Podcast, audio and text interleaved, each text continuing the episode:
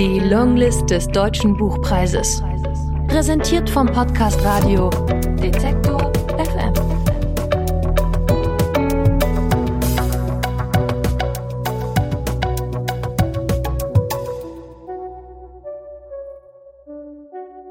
Aus Theresia Mora. Muna oder Die Hälfte des Lebens.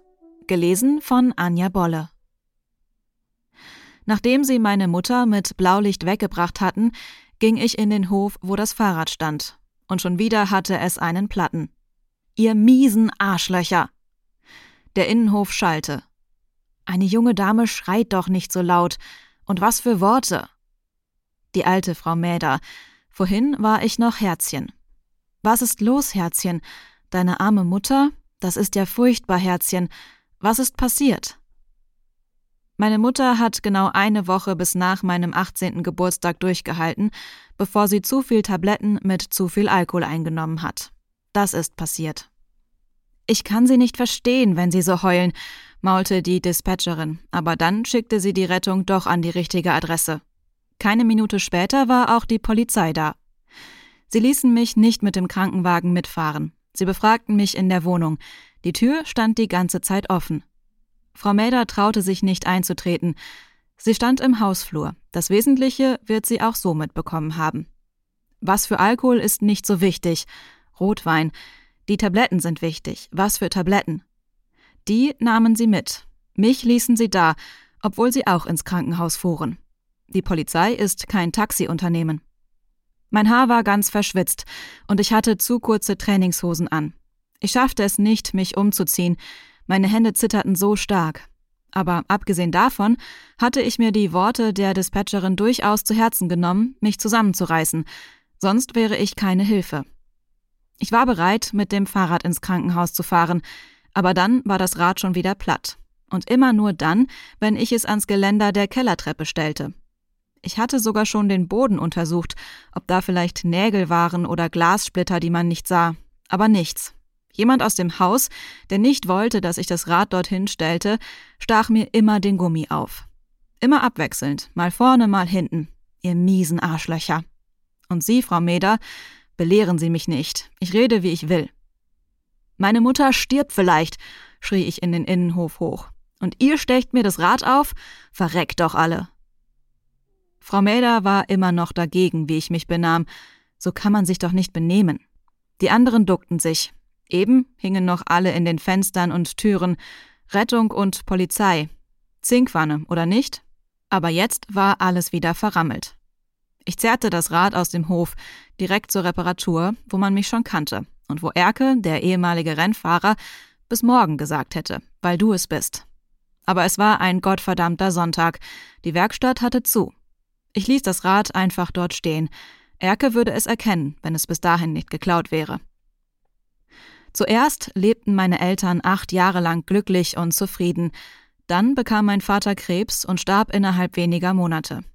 Solange meine Eltern beide noch jung und gesund waren, unterhielten sie sich über wichtige Angelegenheiten nur miteinander. Und ihr Zimmer war für mich auch am Sonntagmorgen tabu. Frau Helfer, das war wirklich ihr Name, eine andere Nachbarin, und ich kochten Hochzeitssuppe und Schnitzel Wiener Art. Jeden Sonntag dasselbe, und wenn es fertig war, sagte Frau Helfer, ich solle mich umziehen und kämmen, damit ich fürs Mittagessen hübsch war. Dann erst kamen auch sie hervor, ebenfalls hübsch angezogen und vorzüglich duftend nach Parfüm, Rasierwasser und Zigaretten. Mein Vater war Kettenraucher und bekam Lungenkrebs, wie es im Buche steht. Diagnose im Januar, im April war er tot. In den letzten Tagen, als er begriffen hatte, dass er nicht überleben würde, wünschte er, dass ich mich zu ihm ins Bett legte.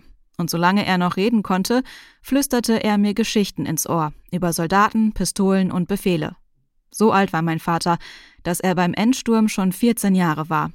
Meine Mutter war da noch gar nicht geboren. Unter den Märchen mochte er am liebsten das von Einäuglein, Zweiäuglein, Dreiäuglein. Das hat mich sehr aufgeregt. Du mit deinen zwei Augen siehst aus wie gewöhnliche Menschen. Du gehörst nicht zu uns. Zweiäugig wie ich war, bereitete mir das nur Albträume. Von diesen Kameradengeschichten schlief ich aber bald ein. Als ich aufwachte, lag ich jedes Mal in meinem eigenen Bett. Mutter wird mich von ihm weggetragen haben, obwohl sie, wenn ich wach war, sagte, sie könne mich nicht mehr tragen, ich sei zu schwer. Eines Morgens, nachdem ich in meinem eigenen Bett aufgewacht war, sagte sie, er sei in der Nacht gestorben. Willst du ihn noch einmal sehen? Nein, auf gar keinen Fall. Später fragte ich einmal, wann er genau gestorben war, bevor oder nachdem sie mich von ihm weggetragen hatte.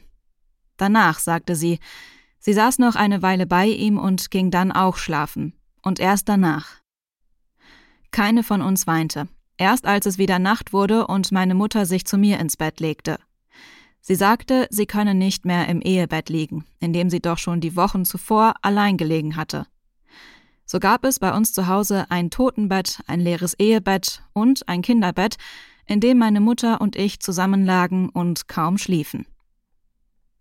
Anders als ihr Schlafzimmer und die Sachen, die in Kinderhänden schmutzig werden oder kaputt gehen könnten, seine Bücher und Manuskripte, ihr Schmuck und ihre Kosmetika, war der Alkoholismus meiner Mutter kein Tabu. Sie sprachen mit mir darüber wie über eine ganz normale Krankheit. Fast jeder in ihrer Familie war Alkoholiker. Da ist es schwer, keiner zu werden. Großvater, Vater, Mutter, Bruder. Nur ihre ältere Schwester Angela nicht, Dafür ist sie Ordentlichkeitsfanatikerin und hasst alles, was Kunst ist oder Leben. Meine Mutter. Mein Vater hatte meine Mutter geheiratet, wissend, dass sie Alkoholikerin war. Er drängte sie nicht, sich zu ändern. Er passte nur auf sie auf. Jeden Abend trank er zwei bis drei Gläser Rotwein aus der täglichen Weinflasche ab. Als sie schwanger wurde, gab es keinen Wein mehr. Denn, das sah auch sie ein, diesem Kind durfte sie nicht schaden. Sie hat mir auch nicht geschadet. Nur um die Geburt einzuleiten, trank sie zwei Cognac, damit es endlich losging. Die Mutter meiner Mutter konnte nach ihren Geburten den Urin nicht mehr halten. Auch anderen Frauen, die meiner Mutter bekannt waren, wurde der Beckenboden zerfetzt. Deswegen machte meine Mutter Beckenbodentraining. Beckenbodentraining ist die Grundlage der Gesundheitsvorsorge bei einer Frau. Tägliche Schönheitspflege ist optional, außer man ist Schauspielerin. Dann ist sie Pflicht. Meine Mutter massierte ihren Körper, jeden Morgen und jeden Abend. Es gab ein langes Programm und ein kurzes. Das lange dauerte zwischen eineinhalb und zweieinhalb Stunden, aber dann war alles mit drin. Auch die Haare, Entfernung einiger, Pflege anderer. Das kurze Programm dauerte 40 Minuten und konzentrierte sich auf die Gesichts- und Körpermassage, insbesondere des Dekolletés, der Oberschenkel und der Pobacken. Die Unterschenkel halten auch von alleine, aber knieaufwärts muss man sich kümmern. Der Bauchdecke lässt man, insbesondere wenn man geboren hat, eine Zupfmassage angedeihen. Die Brüste werden von Bürstenmassagen straffer. Außerdem muss man die Haut an den Unterarmen zusammenschieben. Das bringt die Brüste zum Hüpfen. Man muss das hundertmal machen, aber wenn es 500 Mal ist, schadet das auch nicht. Deine Mutter ist Schauspielerin geworden, um sagen zu können, schließlich handelt es sich hier um mein Arbeitsinstrument, das gewartet werden muss. Ich kann mich nicht gehen lassen wie die anderen Frauen mit Schichtdiensten und Familien, sagte die nüchterne Tante Angela. Wir sind von Natur aus üppige Frauen in der Familie. Anders gesagt, von Natur aus dickliche.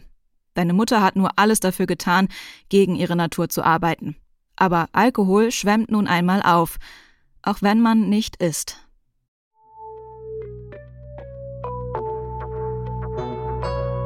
Die Longlist des Deutschen Buchpreises. Präsentiert vom Podcast Radio Detektor